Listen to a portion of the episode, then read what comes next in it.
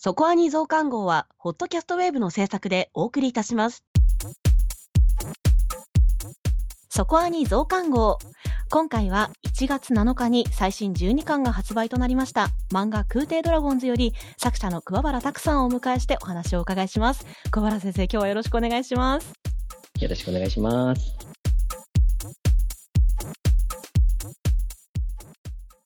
改めまして、今回のゲストは空挺ドラゴンズより作者の桑原拓先生です。よろしくお願いいたします。クテイドラゴンズ原作漫画家の桑原拓です。よろしくお願いします。よろしくお願いいたします。たびたび読んでいただいてありがとうございます。いや、そうなんですよね。桑原先生には、あの、実写版カウボーイビバップ特集の通常回にトークゲストでご出演いただくとい う、もらって。かなり珍しいパターンだったんですよね。で、こう、実は漫画のこの増刊号はまだ2回目という形で、こちらこそすいません。失礼いたしまいした。やいやいや、とんでもないです。しかもさ、その後、あの、カーボーイビバップ特集をもう一度我々やってしまったので、あの時になんで呼んでないんだっていう話もね、そうなんですよね。あアニのメ版の方のね、むしろそちらにも来ていただくべきだったような気もしたんですよね、本当にね。声をかける機会を逃したっていうパターンでしたね。はい。衝動が抑えられずにカウボーイビバップ特集をやってますので、まあ、実写版とよかったら聞いてみてください。はい。というわけで、今回満を持してまた漫画の、えー増刊号で桑原先生にお話をお伺いしたいなと思ってお越しいただきました。はい。えー、といってもですね、最新刊12巻が出たのが今年の1月になりますので、もう結構しばらく経っていますね。はい。なので、えー、と、今回はね、ネタバレとかをそういうのを気にせずに、12巻までの話を。とは言っても、あの、前回の増刊号出ていただいたのが、まだ6巻発売時点だったので、もうそこから数えても結構な関数が出ているので、もうたくさん、ねはい、うん聞きたいことがあるなというふうに思っております。まあ、でもその前にですね、いろいろちょっとアイドリング的にお伺いしたいんですけれども、まあ、えっ、と、今、発行部数とかですね、電子版を含めると累計発行部数が150万部を突破されたとか、あとは文化庁メディア芸術祭ですよね、漫画部門、審査委員会推薦作品への選出をされていたり、本当にこう、年々空挺ドラゴンズの注目度が上がっているなっていうふうに、読者としても感じているんですけれども、桑原先生としてはいかがですか？ここ数年ぐらいの反響はどのように受け止めていらっしゃるか教えてください。そうですね。どっちかというと、やっぱ海外の。出版の反響が、あの、意外というか、大きくて驚いてるところはありますね。うんうん。海外って何カ国語版ぐらい出てるんでしたっけ？定番のところは大体出てますもんね。そうですね。8カ国、こう、だったかな。ちょっと正確な数字じゃないんですけど、韓国版とかポーランド版とか、まあ、そのあたりもいろいろ出ているし、あの、小原先生のツイッターで結構、海外版の想定とかも紹介されてて、どれもすごいおしゃれですよね。そうですよね。やっぱり文字とデザインが変わってくるんで、やっぱ雰囲気ちょっと違いますよね。いや、でもなんか、それも不思議とというか、どのものにもフィットしていて、これ本当ファンタジー作品の良いところだなと思うのと同時に、この、なんでしょうね、桑原先生独特のクリーチャー感というか、このドラゴンってやっぱ世界共通だなっていうふうになんか見ながらすごく思ってました？意外とあんまり海外では受け入れられないんじゃないかみたいな話も最初あったりしたんですけど。蓋を開けると全然そんなことなかった感じでしたね。うん。どのあたりが心配だったんですか？それこそやっぱり、なんですかね、あの、最初よくや言われてたのが、やっぱり捕鯨のイメージとダブるからとか、ああ、なるほど。あと、海外はドラゴン、すごくドラゴンが好きな人が、あの、多い、ドラゴンオタクみたいな、こう、人たちが多いので、こう、竜を食べるっていうことに、あこう、ー抵抗があるんじゃないかとか、そもそも竜に見えないものを、こう、竜として扱ってることにどういう反応が出るかみたいなのも、最初ちょっと話したりとかはしてたんですけど、意外とそこについては、あんまりなんか割と日本と変わらないような受け入れられ方してるのかなっていう印象で驚きましたね。え、でもそれ、な、なんでなんですかね。どういうところがその受け入れられポイントだったんだろうっていうのは、なんか不思議です。どういうふうにそのあたり、えっ、と、解釈というか、分析されたりしますか？いや、ちょっとっていうのがわからないところがあるんですよね。もともとやっぱ日本の漫画があんまり入ってくる数が少ないからなのか、こう日本の漫画を読んでる人たちって結構熱心なこう漫画好きとか漫画ファンだったりするみたいで、結構熱烈なこうラブコールをあのツイッターのダイレクトメールとかで直接送ってくださる人、海外の人結構いらっしゃいますね。へえ。あの、漫画を読んでいると、あの、お料理に結構海外の素材も入れられるじゃないですか。あそうですね。うん日本でなかなかパプリカパウダー使わないよねとか思ったりもするうんし、そうですね。なんかそういうところも、あ、自分の国で手に入る食材もあるみたいなのも親近感が湧くのかもしれないですよね。ああ、でもそうですね。それこそ、あの、最初の1、2巻ぐらいは、ジョージアという国を少しモデルにしてたんですけど、それで、やっぱりそのジョージア大使館の人が、こう、アニメとか漫画を見てくれて、あ、私の国の料理がここで出てるみたいなので喜んでくれて、ツイートしてくれたりとかして、僕今実はなんかあの、ジョージア大使館が主催してる、こう、ジョージアをよく知ろうみたいな会の、会にもなってるんですけど。いや、大使館に届いてるんだっていうことですごいのに、桑原先生がまさかそんなジョージアとの、あの、つながりを深めているとは知らなかったです そ。んな大げさな会ではないんですけどね、こうみんなでちょっと勉強しましょうみたいな感じで、こう、うんあの、やる、オンラインでこうやる会みたいなのに少し顔出させてもらったりとかしてますね。あと、海外の人だと、ダイレクトメールで英語でメッセージが来たんですけど、こう、お前が書いた竜をタトゥーにして入れたいんだけど、えー許してくれるだろうかみたいなダイレクトメールが来たりとかして、あの、好きな竜入れてもらって構わないけど、後悔しないでね、みたいな、返信送ったりとかしてましたね。いや、タトゥーは日本人ファンにはない発想ですよそうね。ですよね。あそこはちゃんと許可取ろうとするんですね。するみたいですね。うん。でもなんか、やっぱ竜の美しさが伝わってるというか、アートとして見ている人も絶対多いですよね、この作品に関しては。あ、そうですかね。うん。なんか、割とこう、グロテスクというか、だったり、ちょっとユーモラスな感じで、いわゆるなんか美しい生き物っぽくならないようにって、あえて意識して書いてるんですけど、なんか逆にそれでそういうふうに美しいって、それでも撮ってもらえるのは、なんか嬉しいですね。うんあの、まあ、先ほど、あの、ジョージア大使館にも届いたというアニメの話もちょっと聞いておきたいんですけれども、まあ、あの、ネットフリックスということで世界中で配信されたわけですけれども、アニメ版からやっぱ入られた方も多いですよね。そうですね。やっぱアニメ版からっていう人多いですね。うん。うんうん。あの、アニメの時にもね、その時は、えっ、と、上津さんと、あと監督にもご出演をいただいた回があるので、ぜひ聞いていただきたいんですけれども、あの、まあ、アニメ版が終わってから、漫画の関数がこう続いているわけですけれども、桑原先生的にアニメをやったからフィードバックされたな、みたいなものってどういうところがありますか？えっと、やっぱりキャラクターの深掘りを一緒にしてくださったんで、上津さんと監督が、こう、アニメ化するにあたって、当時まだそこまでこう固まってなかったキャラクターたちを、ちゃんと一人一人理解してからアニメにしようっていうふうに監督がおっしゃってくださって、それで、あの、上津さんが割とこう、肉付けをしてくれたんですよね。こう、いわゆる主要の4メンバーのミカとかバニーとか滝田次郎以外のキャラクターの少しこう肉付けをしてくれて、その時の話し合いがすごい大きくて、キャラクターにそのまま反映されてますね。うん。あと声優さんのやっぱり印象とかも、すごく後のキャラクターにこう反映されて、キャラクターが出来上がってた感じありますね。あの、その打ち合わせをしていたタイミングって、漫画で言うとどれぐらい、何巻ぐらいを書いている頃とかって聞いていいですか？そう、多分3巻に入ったぐらいだったと思いますね、それは。ああ、なるほど。えあの、この作品の特色でもあるかなと思うんですけれども、やっぱり群像劇って、たくさん知れば知るほど面白みが増していくなっていうふうにも思うんですけれども、うん空挺ドラゴンズがこう、面白いってどんどんなっていく矢印の、なんか、角度がどんどん上がっていて、キャラクターの掘り下げが面白さに比例していたのかなみたいなふうにちょっと思ったりもして、うんうん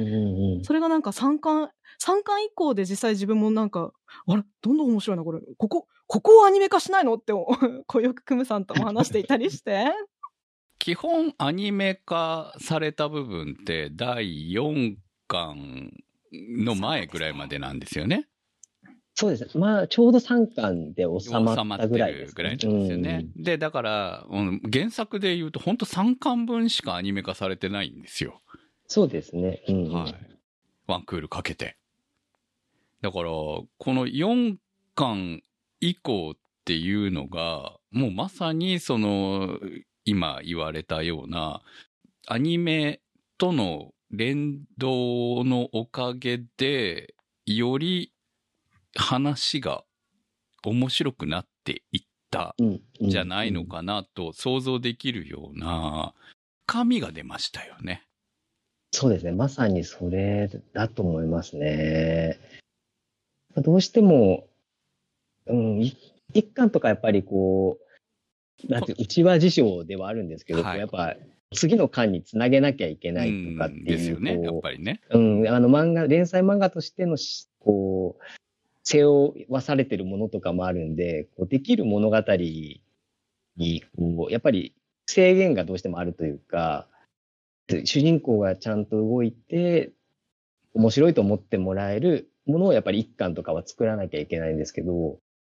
それで1、2、3巻と多分その感じできて、4巻目ぐらいから少し目をこう横にいる人たちに触れるようになってったのがやっぱり大きかったと思いますね。そうでしょうね。だから、キャラクターの魅力っていうのは、実はここから出てくるんですよね。そうですね。そう思いますね。うん、まあ、メインの主人公たちがかっこよかったりとか、いろいろなんか背負ってたりとかするっていうのは当たり前なんだけれどうんも、うんうん。それはもうどんな物語でもあるはずなので、ただ、うんうん。特にこういう船っていう中でこう暮らす以上、横にいる連中がみんな、こう、ただの船員 1A、B、C ではない以上、あ、そうそうそうですね。深みがないと本来なら面白くないんだけれども、うんうんうんでもそこまでを描く余裕は、こう、まあ、最初の参加にはないじゃないですよね。そうですね。本当にまさにその通りで。で、3巻まででこう、割と、やっと土台を用意できたような感覚はあって、4巻目ぐらいから自由にキャラクター描けるようになっていった感覚はありますね。うん。本当ね、あの、アニメしか見てない人にはおおすすめしたいんですよ、原作は。アニメが面白かったら、この後の原作は確実に面白いからっていう。だからぜひ読んでほしいと思いますし、ね。ネットフリックスで次が作られるように応援してもらいたいっていう感じもあるし、本当にね。いや、ここからですよってい、つも言うんですよ。ここからですよっていう。なんでここからをアニメ化しないんだっていつも言ってるんですけど。そのぐらい、ここからが面白いからっていう。もうもちろん、あの、よくアニメ化してあるんですよね。い今までのやつもね、その、第一期、一期といい、あえて言いましょう。もううまくできてるんですけれども、ここからじゃん見せ場いっぱいあんのっていうところがね、やっぱりね、見たいところですよね。いや、そうですね、本当に。やっぱり、1、2、3巻までは本当に、まだ新人気分が抜けてないというか、正直に言うと、こう、うんただがむしゃらに物語をどうにかこう、なんていうんですかね、こう、一本の形にするので精一杯だった感覚があるんですけど、だだから多分、あの、熱は乗ってたような気はするんですけど、その分。ただ、4巻目以降に、少し、あの、アニメで、その監督とか、脚本のウェズさんとかとのやりとりで、プロフェッショナルの人たちと一緒に仕事したとかもあって、ちょっとさらにどうしたら面白くなるかなみたいな欲を考えられる余裕が出てきたのかなって気もしますね。結局、その伏線とか、その先の物語でこのキャラクターを生かすためにどうしていくのかみたいな、そういうことが、まあ、3巻ぐらいまではそこまでなかったんじゃないのかなっていうのは、まあ、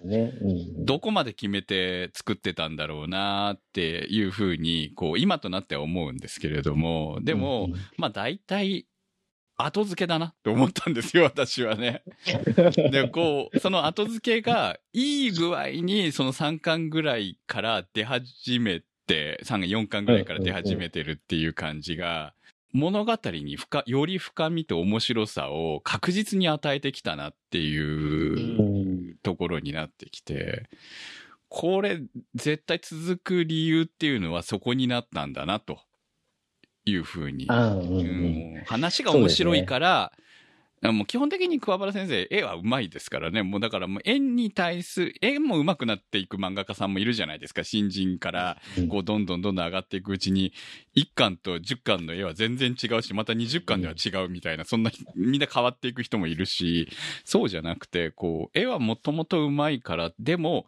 ストーリーはじゃあどうなんだろうってなった時に、こう、多分その辺が、ちょうどタイミングが変わる流れが変わる時期だったんだろうなっていうのはこう読んでてわかるし、で、それがもう本当より良い方に、物語を面白くする方に変わってきたなっていう。だから今は先がどうなるのかが本当楽しみで楽しみでしょうがない。一巻ごとにねっていう感じになってる。まあ、章ごとって言った方がいいかもしれないですけど、でも章ってまとめづらい部分もあったりするじゃないですか、これって。特に今の、ね、今があたりのタイミングだと。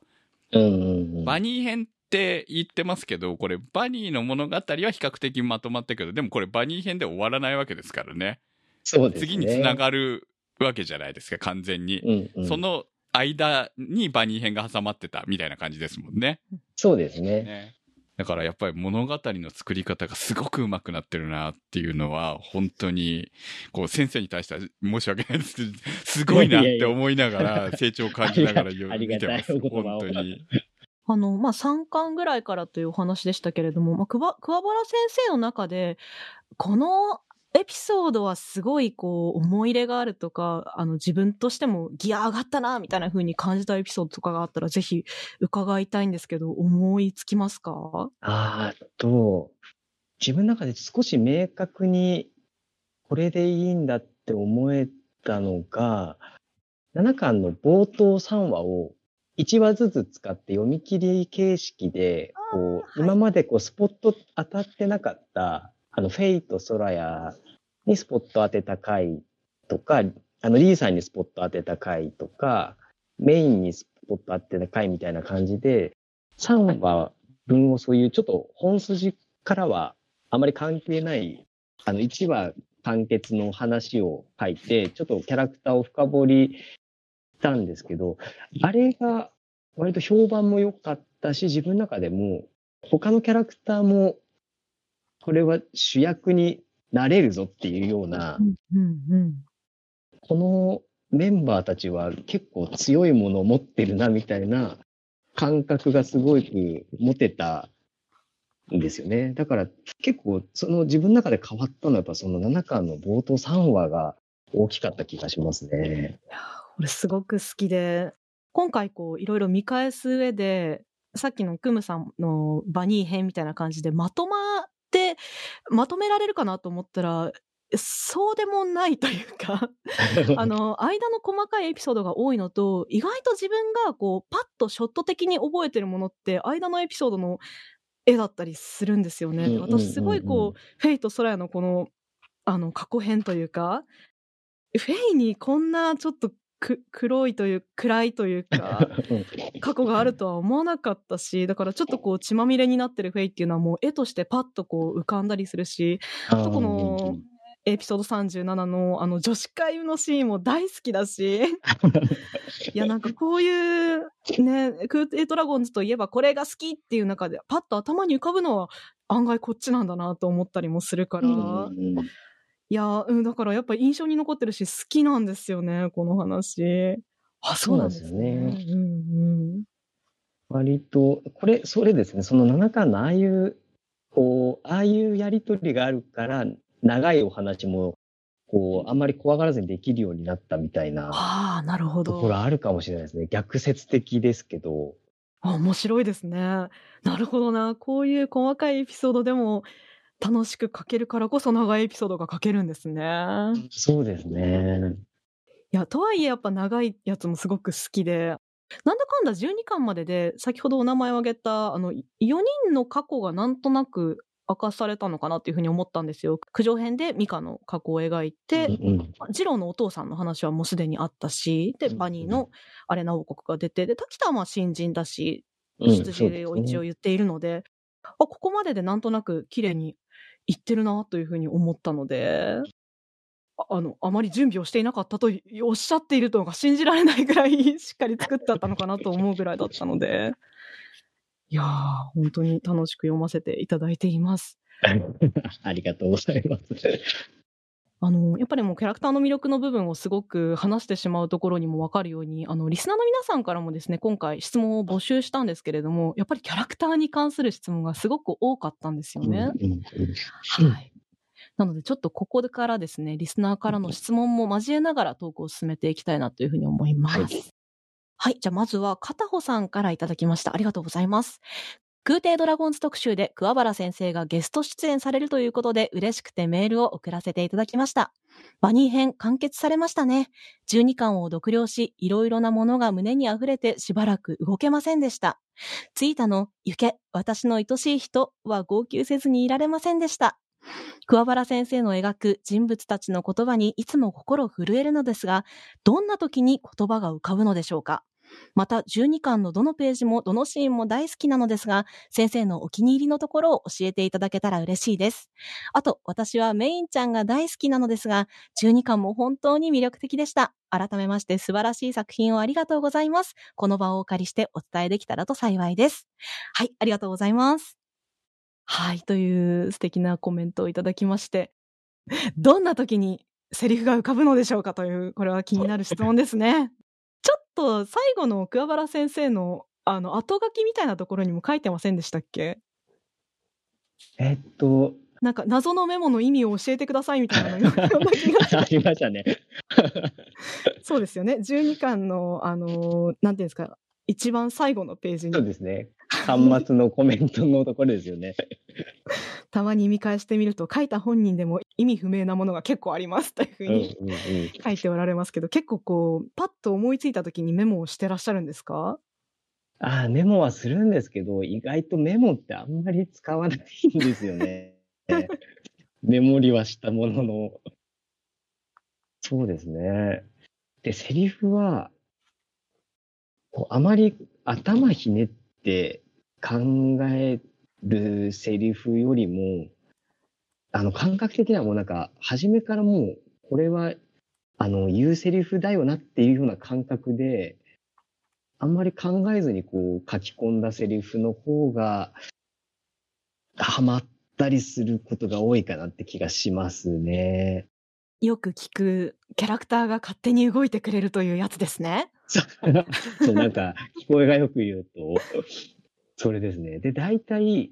どういう言葉にしようかなって迷って、この吹き出しに何の言葉が入るんだろうみたいに迷ってるときは、吹き出しごと取った方がうまくいくことが多いですね。取っちゃうんですね。そもう何もい言わない方が、なんかうまくいくこと多いですね。それはもうなんか桑原先生の絵心がものを言ってるところもある気はします。ああ、そう。でもなんか表情だけで語るっていうのは確かに言われてみると多い気がします。ああ、でもそうですね。なんかそういう時に、ネームの段階では何かセリフを言わせようとしてるのを、あの、全部取って、表情だけとかは結構あありますね。うん表情だけにすることでキャラが立ってくるところもある気がして、あのー意外とこう喋らないネネッタとかリリオペさんとかもすごい好きだから、うん。なんかこのあたりですかね、取られた子たちってってちょっと思った。具体的なのだと、はっきり覚えてるのは、あと、例えば3巻で、あれちょっと記憶違いだったらあれなんだけど、3巻で滝田が、こう、アスケラさんを説得するときに、こう、アスケラさんのことを、こう、ちょっと鋭い眼差しで、こう、じっと見つめて、こう、説得するみたいな場面があるんですけど、そこが最初は何かセリフを言わせてたんですよね。で、ただそこの入るセリフがなかなかはまらなくて、ってやってた時に、いやもうこれセリフ取っちゃいましょうみたいな話になって、顔の表情だけで、あの、それに対してアスケラが、あ、もう分かったからちょっと準備するから待ってな、みたいな流れになるシーンがあって、そこはセリフがない方が、あなんかアスケラは何か受け取ったんだなっていう感じが強くなって、言葉で説得して、せしてない強さというか、表情だけでこう説得されてしまったからこその説得力みたいなのが出てたりとか、そういうことありましたね。いやーあの、アニメのところでもかなり印象的に表情をぐっと寄せて見せているシーンだったなということが思い浮かべられますし、あのーね、いろんな漫画を読んでると、こういうシーンで、例えば、点々点びっくりマークの吹き出しつけるかつけないかみたいなのでも全然印象が違うなと思うから、いや、ここで大駒で、ね、滝田の表情がバンと見られるのは、あ、すごい、確かに言われてみれば意味深いんだなというのを、今ちょっと感激しながら聞きました。うん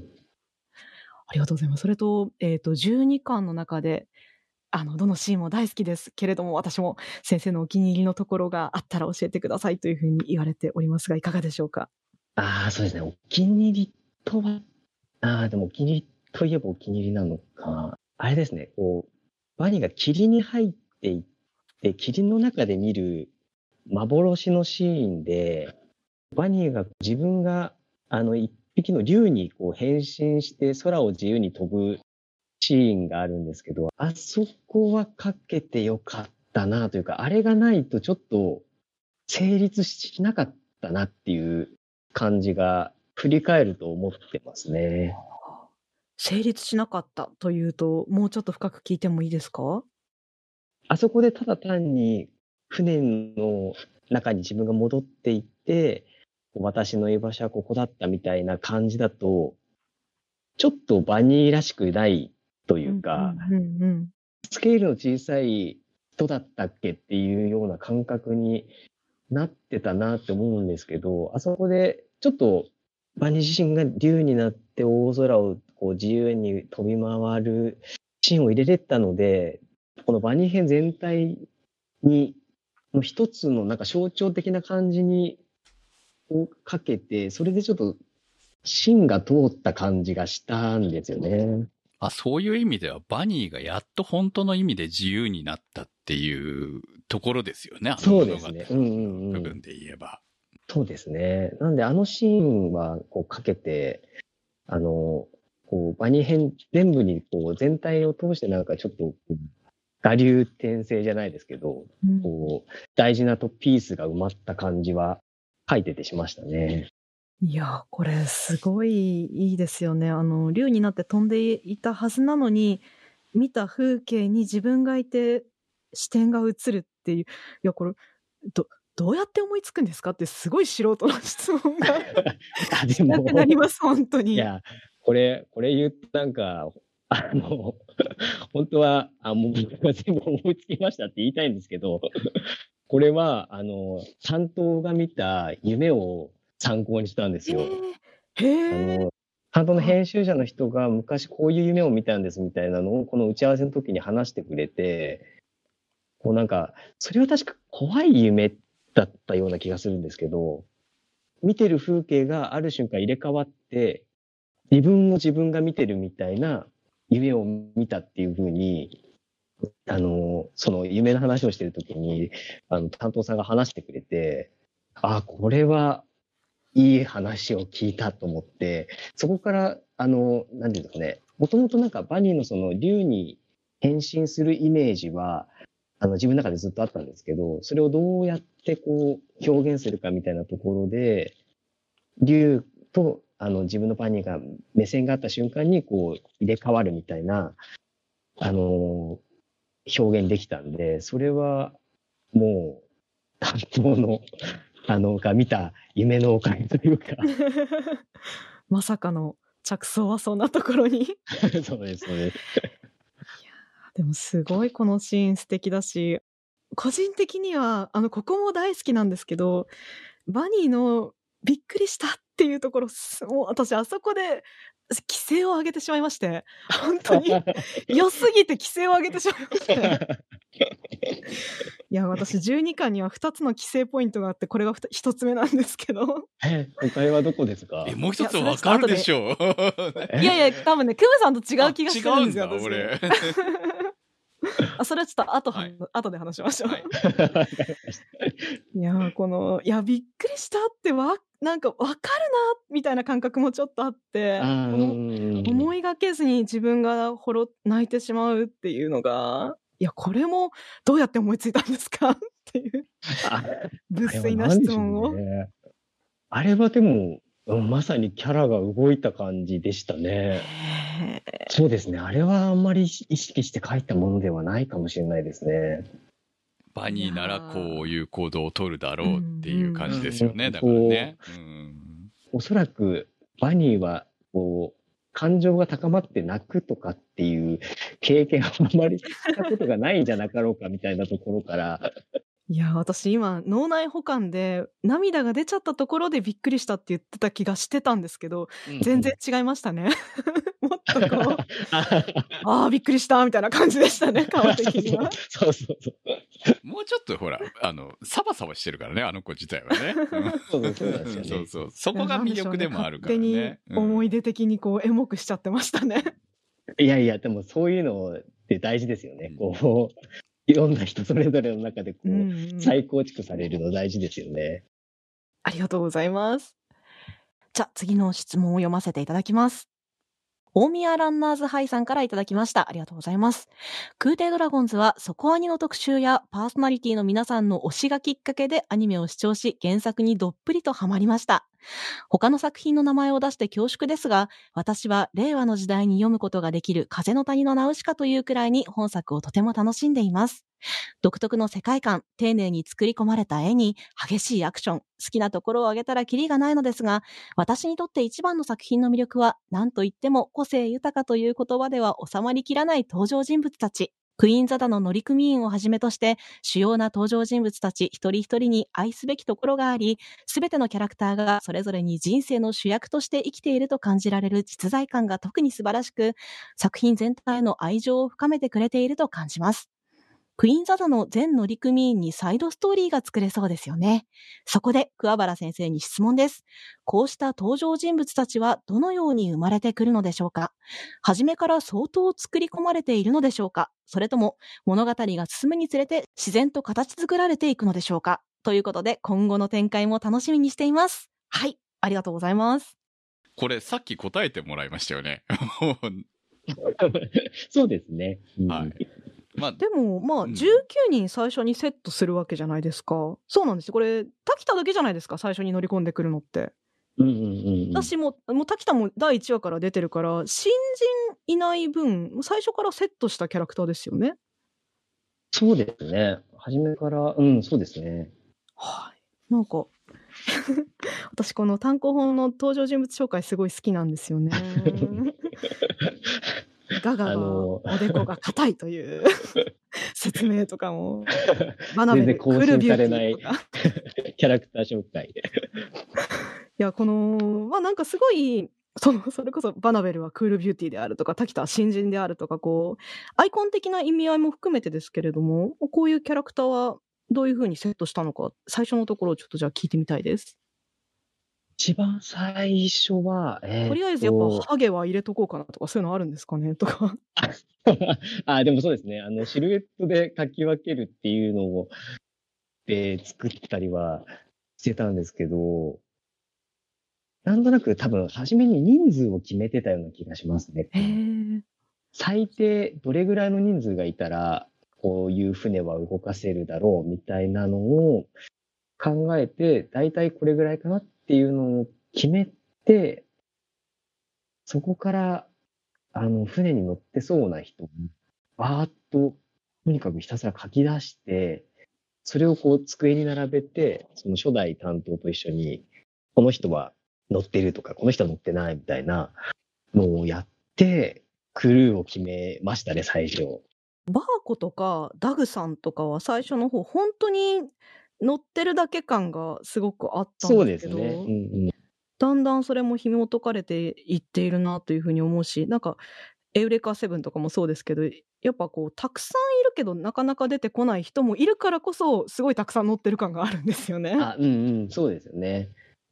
でやっぱり、これもやっぱアニメがやっぱ大きいですよね、キャラの。それこそ、バーコは、あの、鳥海さんがやってくれてるから、はいはい。ホームキャラにするわけにはいかないというか。バーコもでもお美味しいですよね。酒飲みおじでもなんかやっさんキャラ。ぱり、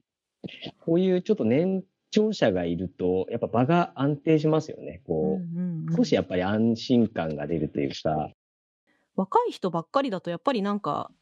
それこそさっきから言ってる深みみたいな部分が出ないのかなっていうふうに嘘っぽいですよそうですね。ねはっきり言っちゃえばね。うん そうですね。そう。うんリーみたいなのがいるからいいんですよ。リーの過去にはちょっとびっくりですよ、本当に。あ本当そうですよね。あんだけこうね、あの船の中の両親みたいな感じだと思っていたら、とんでもねえやつじゃんっていう。めちゃめちゃやさぐれてましたからね。やさぐれてましたから。で、そうですね。で、多分、こう何かしらやり込めることを見つけられたんですね。多分リーは。あの、あんだけ文句は普段言ってるけど、こう、まだまだそうですね。クロッコさんに、うん、誘われて、いや、そのなんだかんだでやりがい感じてるんだろうなっていう、勝手に保管しつつもそこの間の部分もすごく読みたいです。だし、まだ、それこそね、バーコとか、ヨシさんとかは、あ、でもまあ、ヨシさんは料理対決みたいなのがあったけれど、まだまだ惚れるキャラクターいっぱいいるよねっていうふうに思いますよね。いや私はね、女性キャラクターが、この普段あんまり乗らないって言われてるじゃないですか。あはいはいはい。なのに、この船めっちゃ乗ってるんですよね。うんうんうん、まあもちろん、ね、ある程度こう、女性がいた方がもちろん入るっていうのはあるにしても、うんうんうんその、滝田バナベル以外に、メインとかカペラがいるっていうだけでも、で、もともといたわけじゃないですか。うんうんうんそのあたりはやっぱり女の子がいた方がいいよね、みたいなところから生まれてきているわけですかね。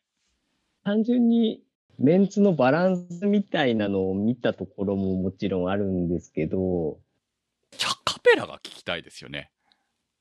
うんうんうんうん。カペラは、なんか、なんとなく、こう、義士にいるメインっていうのはなんと想像できるんですよね、なんとなくね。うんうんうん。その、カペラが、あの、カペラ綺麗じゃないですか。なんだかんだ。うんうんうんでで、それでソーダショーやってて、クロッコの下にいるっていうところが、まあ、実際めっちゃ活躍の場も今回ありましたし、こう、ここ後半ね、っていうのもあるので、だから、いや、カ、カペラがすごく魅力的に見えるようになってきたなとか思って見てるんですけど、ああ、嬉しいですねうん。カメラでも確かに書いて楽しいですね。女性グループが楽しいですよね。あの、パーティーの時とか、誕生日会の時とかも含めて、あ、こんなシーン、こんなエピソード入れちゃうんだとか思いながら、こう大事にされてんなとか思いながら見てたんですけど。一つ最初にあったのは、ちょっとははぐれ組というか、クイーンズザ全自体と、いわゆる主流の、こう、船乗りたちからははぐれた集まりみたいな寄せ集め感はやっぱり出したかったんで、女性クルーが多めに入ってるのはあるかもしれないですね。あ、他の船じゃ宿ってもらえないっていうのもあるのか。そうです、そうです。あなのね。あの、物語上の設定としては、そのカペラもなぜ、あの、こういう保留船乗ってるかっていうと、他の船だと、そもそもまずメガネをかけてる時点で、ソーダ師はこう雇ってもらえないのと、あと女性だからっていう多分、この時代的に多分女性だからっていう理由もあって、どの航空会社にも相手にされなかったところを、あの、優秀なソーダ師を探してたクロッコと、まあ、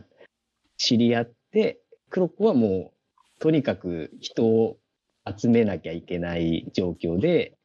こう、もう腕があれば他は何も問わないみたいな、多分ところで雇ってもらえたから、多分、クイーンズアーズに乗ってるんですよね。いやー、魅力的というか、能力も含めてね、いいですよね。いいキャラクター。またこの後の活躍が楽しみだなっていうキャラクターだったんですよね。あと、まあ、女性で言えば、こう、12巻の話でいくと、やっぱり、リリオペ様ですか？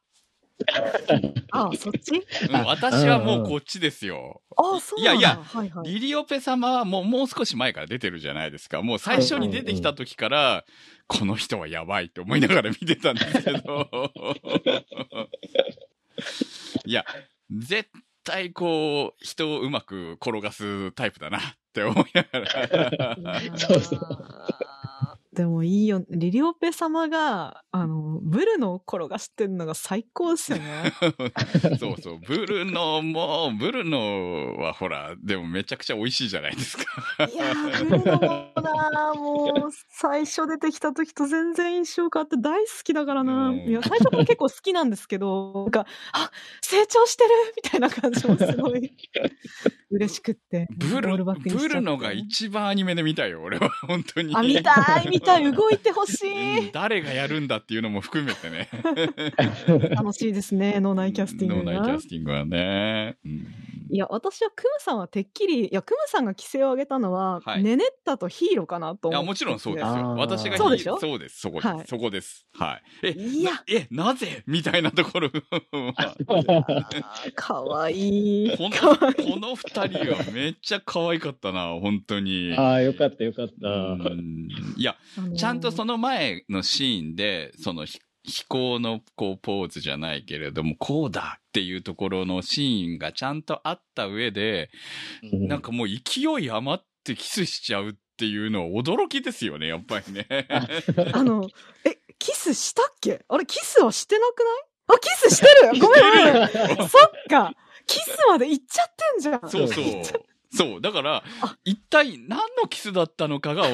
わからないわけですよ。まず、その、好好きとか、そういう気持ちが彼女にあったとは思えないんそうでねそう。単純に、こうなんかアメリカンな感激キスなそう、感じがしそんなますよね。感じがするんですようんうんうんうん。ねでも、あれ、こう、キスされた方はどういうふうに思えばいいのかっていうふうにされ、思ってね。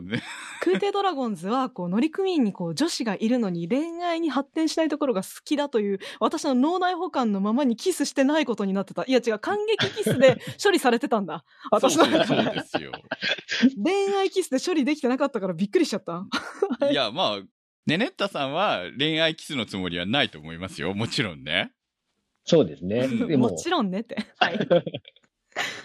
でも、あの関係はめっちゃドキドキするじゃないですか。その、男としては。男の子としては多分。男子からしたら男子からしたらね。もう、めちゃボレだと思いますよ、あの後。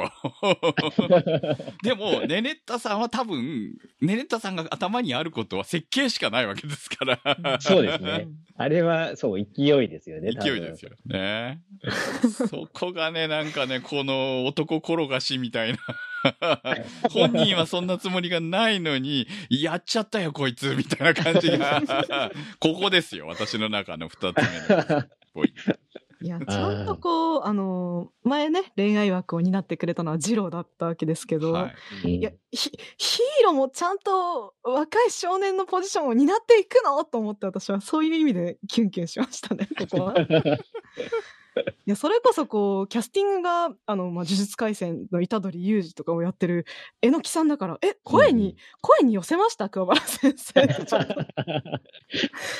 ヒーローがまさかこんな主人公ばりのね、あの、あでも役回りになるヒーローは。結構思いがけず育ちましたね。確かに。へえ、そうなんですね。それこそあの、えっと、そのトリュー戦で戦ってた時に、はいはいはい。あの、はい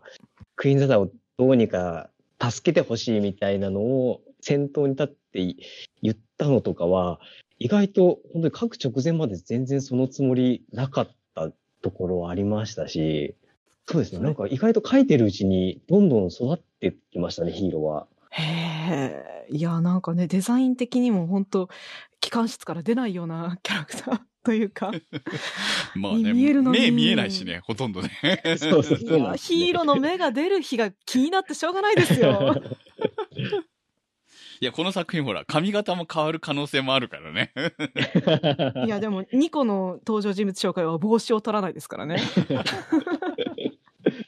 はい、ありがとうございます。じゃあ次の質問を読ませていただきます。じゃあ次は片穂さんからいただきました。えー桑原先生のツイートで漫画以外の質問を受けてくださっているとのことでしたので、個人的にお聞きしたいことをメールさせていただきます。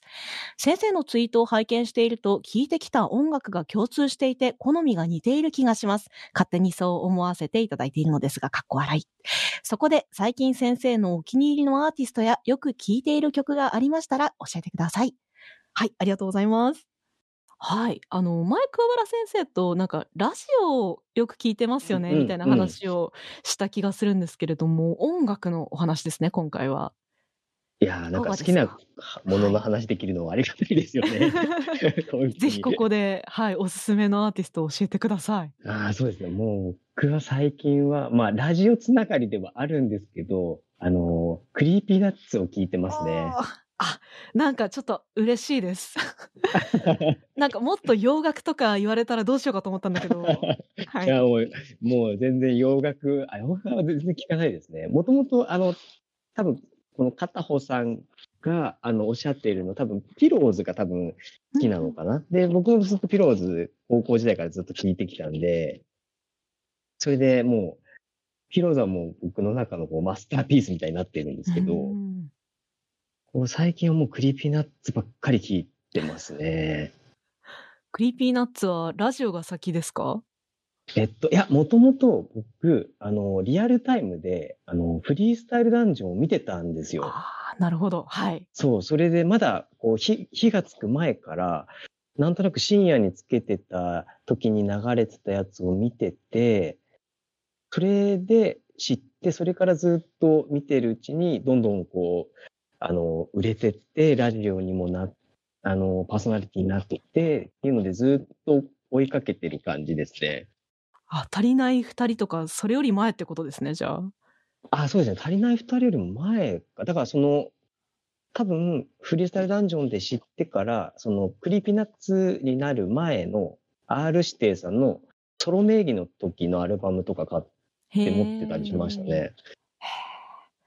なんか今やバラエティスターになってますからね、DJ すごい松永さんすごい売れ方しましたよね。おかしな売れ方をしてますよねそうおか。しなここまで売れると思わなかったというか、なんか、一ファンとしても、こういう売れ方するとは思いませんでしたよね。あとはなんか横のつながり的に、私もラジオすごく好きで、オールナイトニッポン結構いろいろ聞いてるんですけど、あのー、菅田将暉さんとのコラボとか、いろんなラジオ聞いてると、そねそこの、あの、なんか、またぐところが楽しいですよね。Creepy Nuts はいろんなところにすり寄っていくと思いながら聞いてます。上手に。あれ、すごいですよね。あの、あれだけいろいろやってるのに、楽曲のクオリティが常にこう、高いのが本当にすごいですよいね。やー、ほんとすごいですし、個人的には、あの、ヒプノシスマイクに来たあたりで私はズドンされてしまいましたね。いやー、もう大阪ディビジョンが最高大すぎました阪ディビジョンいいでねす。よね。あご存知ですか？嬉しい。いや、ぜひ、お気に入りのアーティスト以外に、じゃあ、最近好きなラジオも教えてください。最近好きなのは、あの、最近すごく癒されるというか、あの、いつも聞いてて終わらないでと思いながら番組が終わっていくのは、あの、アルコピースのああ、EC ガレージっていうやつ、あの、TBS ラジオと、はい。あとハライチの、ハライチのターンっていうああ、TBS のあの時間帯の枠。あの時間帯、あれが、なんかちょっと今はちょっとたまらない感じになってますね、なんか。いやー、TBS はジャンクが動かないばかりに、あそこの1時間にね、そうそうなんですよ。若手の頑張るみんなが。硬すぎるので、ジャンクわ。かります、わかります。私も結構、あの、オールナイトニッポンも、あの、1時台じゃなくて、ゼロとクロスあ、ゼロも。割と最近マークし始めたので、マジラブとかすごい好きですね。うん、マジラブいいですよね。いや、三四郎は戻っちゃったうんし、あと、まあ、オードリーとか、まあ、もう、王道ですね。もう初めから聞いてますね。初回から聞いてますね。あなんかそこで言うと私、菅田将暉のオールナイトニッポンが初回から聞いた初めてのオールナイトニッポンだったんですよ。だから、そう、終わっちゃうのがすごい残念です。そうですね。次に一体誰が来るのか、楽しみですね、そこも。うん、あの枠、またアーティストさんですかね、あの枠。あー、なるほど。いや、なんかこう、特番枠から誰が、誰かが来るのかなとか、個人的にはでもそうですね。それもありそうですね。お正月にやっていた松下洸平さんとかありだなと思いながら。あー あ、でも、そこ入ったら結構意外で面白いかもしれないですね。でも歌も歌われる方なので、うんうん、そうですね。ありかもとか思ありかも、ありかも。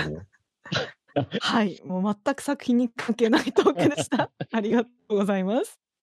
ででは、えー最後の質問、こちら読ませていただきますね。マーさんからいただきました。ありがとうございます。空挺ドラゴンズ、いつも楽しく拝見しています。バニーほどキャラクターを深く掘り下げたお話も珍しいと思うのですが、個人的にフェイの過去が気になります。裏社会にいたような描写がちらほら見受けられますが、先生の中ではフェイの過去ははっきりしているのでしょうか？そしていつかバニー編のようにフェイ編も始まる可能性はあるのでしょうかという質問です。はい、ありがとうございます。何を隠そうですね。私が規制を上げた二つ目のポイントがもうフェイとソラヤが尊すぎるというところですね。いやもう深夜2時にちょうどここを読んでましても、あの発狂ツイートをしようか本当に迷ったんですけど、さすがにやめました、私。いやーもう、いや、フェイとソラヤいいですよね。はい、いや、嬉しいですね。フェイ編の過去が気になりますということですけど、いや、あのーバニーみたいにがっつりじゃなくて、小出し小出しじゃないですか、こっちは。そうですいねや。、だからこそ気になる。そうですね。そこまで、なんとなくあの過去のイメージとかははっきりしてるんですけど、そうですね。多分、がっつりエピソードにはしない気はしますね。あーうーん、そうですね。その生きさを貫いてほしい気分と、こうずっと書いてほしいですって言っていたい気持ちもあるので。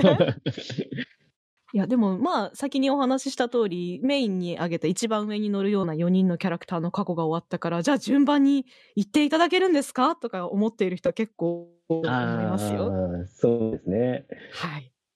まあ、やっぱり言っても、こう、竜に関わらない話を、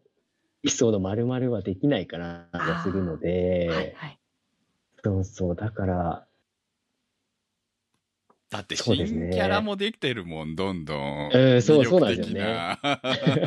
ね書かなきゃいけないものもあるから、見たい話いっぱいあるんだから。う んでもそうです。でもなんとなく今回の12巻で、見たかったフェイとソラヤのこう、関係性は、まあ、ひとまず書けたかなっていう気はしてますね。なんでこう、あの、ソラヤみたいな、あまりいいところがなさそうな男にフェイはついてきたのかみたいな、理由をこう書くエピソードはどこかで書きたいなと思ってたんで、まあ、とりあえずそれが書けたからよかったかなっていう感じですかね。か、ソラヤもこんなちょっと、なんですかね、抜けキャラというか、だとは思ってなかったので、ポンコツ味がいいですよね。そう。あの、ソラヤは、なんか、一つは、こう、船の中に、例えばこのエピソードを書くときに、こう、ソラヤが、なんか、新しい、本当に役に立つ能力を手に入れて、手に入れるっていうエピソードにもできたんですけど、個人的にはなんか、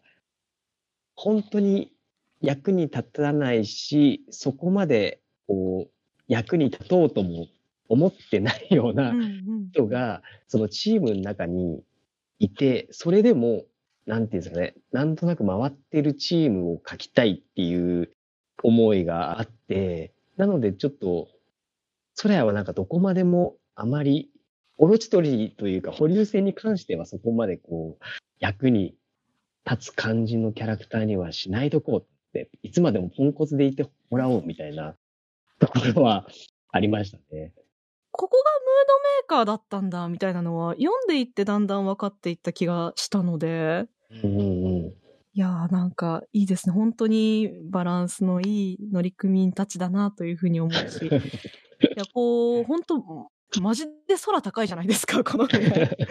で、本当に落ちそうな形じゃないですか。そうですね。そうそうそう。だからもう、本当のポンコツは乗せてられないんだろうなと思ってたけど、ちゃんとこう、ポンコツ感というかが愛される感じで 描かれるのはすごく素敵だなというふうに思ってそう、大好きそうなんですよね。なんかそこやりたかったんですよね。まあ、それでもなんか誰かのことは作ってるんじゃないっていうところですよね。うん。いや、なんかすごい深いなと思いながら、浅い感想を言ってすいませんが。いやいやいや。はい、というところでですね、まあ、お話は一区切りしつつですけれども、この後は、二つ目の心臓が手に入りませんとリーさんが言っているところから、また新たな冒険が始まるのかなというふうに思っております。えー、まあ、ちょっと今後の展開というか、単行本派の方は、えー、たくさんいると思うので、まあ、今連載中のところとか、ちょっと今後の展開についても教えていただいてもよろしいですか？そうですね。これからは、とりあえず船を直さなきゃいけないので、気づいたらもう船が壊れて、あの、現実世界でもう丸2年経ってるので、まあそろそろ船を直して、大きな目標である、あの、ティポンを取りに行く物語を進めていこうとは思ってますね。さっきから言っている過去のところだとまた、リーさんとクロッコさんの話ももうちょっと読めるのかななんていうふうにもちょっと思っています。そうです。でもなんか、あの、大目標はありつつ、やっぱりそこは空挺ドラゴンズなので、いろいろ寄り道しながらかけていけたらなと思ってますね。はい、ありがとうございます。本当に、駆け足で行ったつもりなんですが、丸ごと1時間に結局なってしまいました。いやー、ダメだね。やっぱり章ごとに来てもらわないとさ。そうですね。あれもこれも話したいし、もっと話、ね、深り深掘りしたい本当は12キャラクターまだまだ巻だけいるんですよ、ね。でいけたんだけどねっていうぐらいの内容ですからね。はい。、はいやね、王権とかも大好きでしたよ。多人鍋の人ですよ、私の中では。結構ね、さすがにね、こう、6巻以降からってなるとね、もう、長いからね、物語がね。そうですね。やっぱりこう、今回も分かったんですけど、丸々編的にくくるのは難しいので、一冊ずつ来ていただいた方が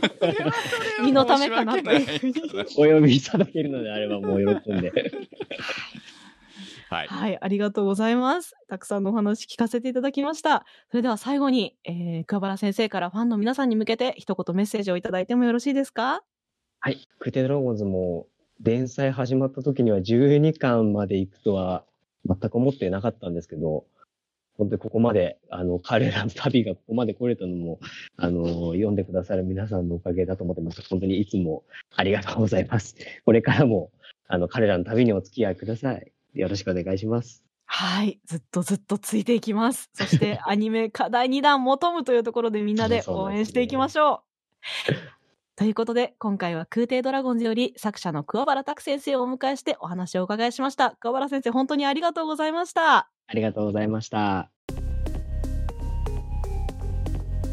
そこアニ増刊号は、ポッドキャストウェーブの制作でお送りいたしました。